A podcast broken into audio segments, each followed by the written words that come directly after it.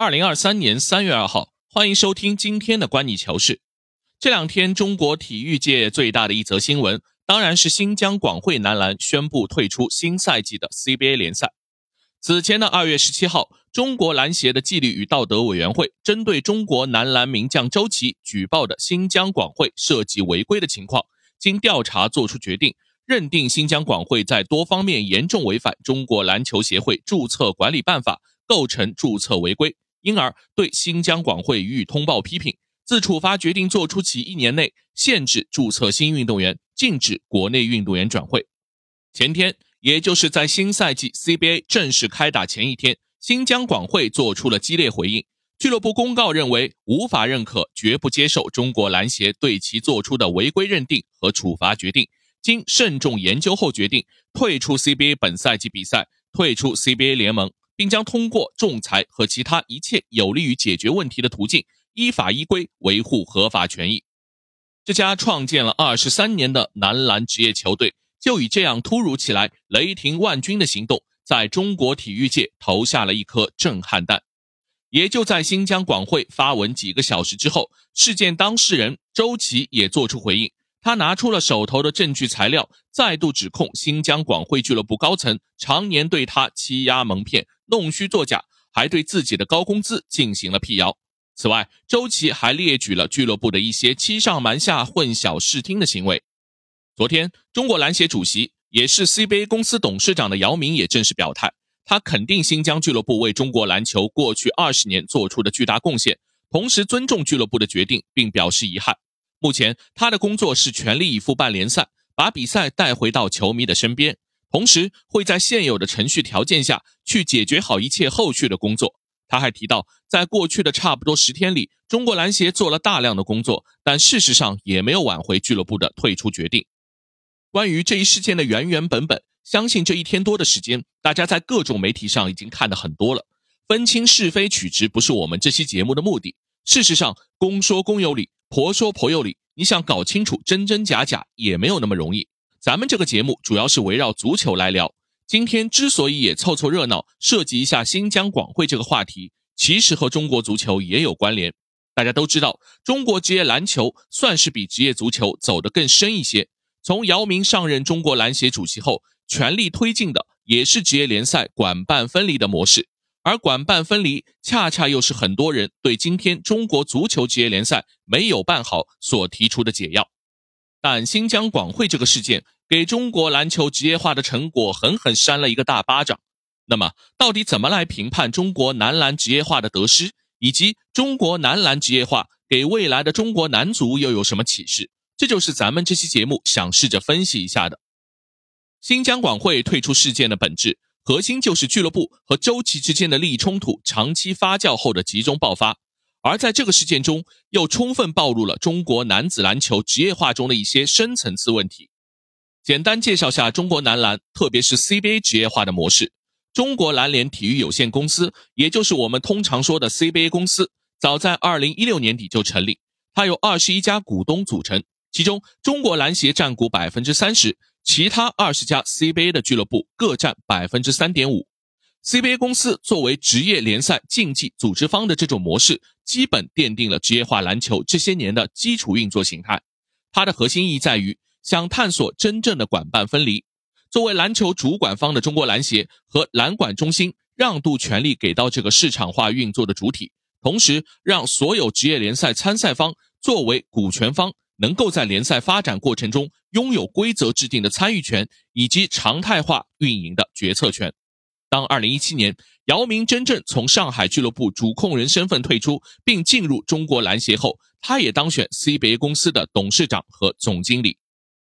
在姚明成为职业篮球掌门人之后，为了进一步提高职业联赛的市场化程度，他推出了一系列改革举措，包括多层级职业联赛的打造和衔接，特别是大学生篮球的普及。同时，也制定了包括球员工资帽以及针对五类不同球员的六个层级的合同模式，而且对于国内球员的内部流动给予了很多限制性的规则。应该说，这些针对球员的措施也预埋了周琦事件必然爆发的因素。其实，我们所说的一个理想化的职业联赛，必然是一个三方势力的博弈，包括球队资方、球员以及联赛管理方。在这里，联赛管理方是所有参赛球队共同授权的职业经理机构，它的成员应该是独立于行政监管机构以及球队之外，拥有公正客观的视角，为联赛运作结果负责。联赛的规则体系是多方协商并表决形成的，但在一致认可的规则下，联赛的管理机构对联赛运作享有绝对权威。并对违规行为以公开透明的程序进行处罚。当然，作为球员群体，应该有为自身权益来发声，以及和联赛管理机构进行对话并影响决策的机制。针对联赛处罚，也需要有独立于联赛体系之外、没有利益裙带的、具有公信力的第三方仲裁机构，实现类司法救赎的职能。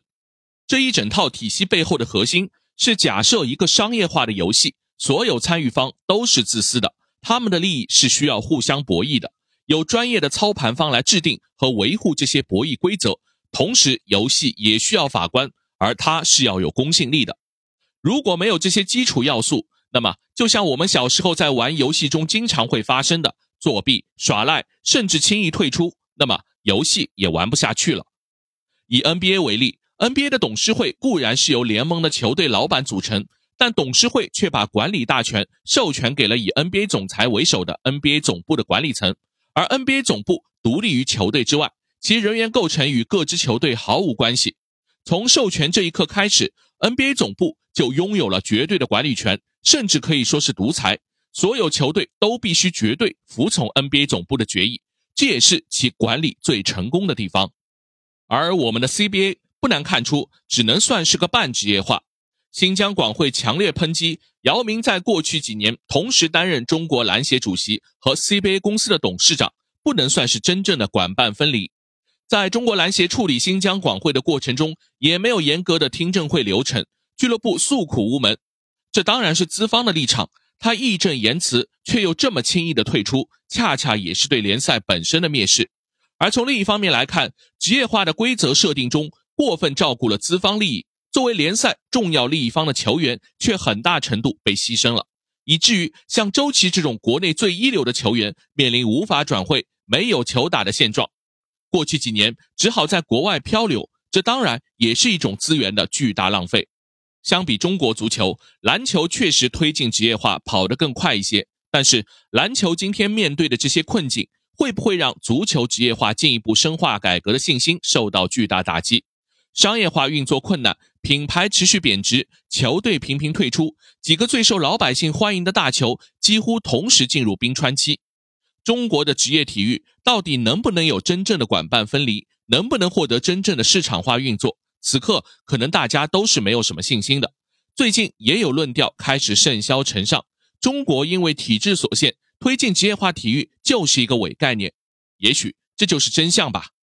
至于姚明，从他开始步入中国篮协这一刻起。历史赋予他的机遇，更像是在他身上埋下的一颗雷。新疆广汇的公告已经直接点名他本人，甚至隐晦控诉，目前 CBA 包括篮协的很多业务都被业内一家公司独揽大权，而这家公司又和姚主席本人诸多关联。足球反黑风暴波澜壮阔，难免很多吃瓜群众又产生了联想。姚明刚刚进入他中国篮协主席的第二个任期，联赛体系一团乱麻。国家队成绩始终没有起色，大家对他依然保有期待的同时，各种质疑声也此起彼伏。这个没有行政级别却有一堆头衔的篮球当家人，从放弃运动员光环，扎进是非漩涡那一刻起，不知道会不会预料到有今天的局面。说实在的，还是有点为他心疼。好，以上就是今天的观你球事，欢迎大家订阅、评论、转发，我们下期见。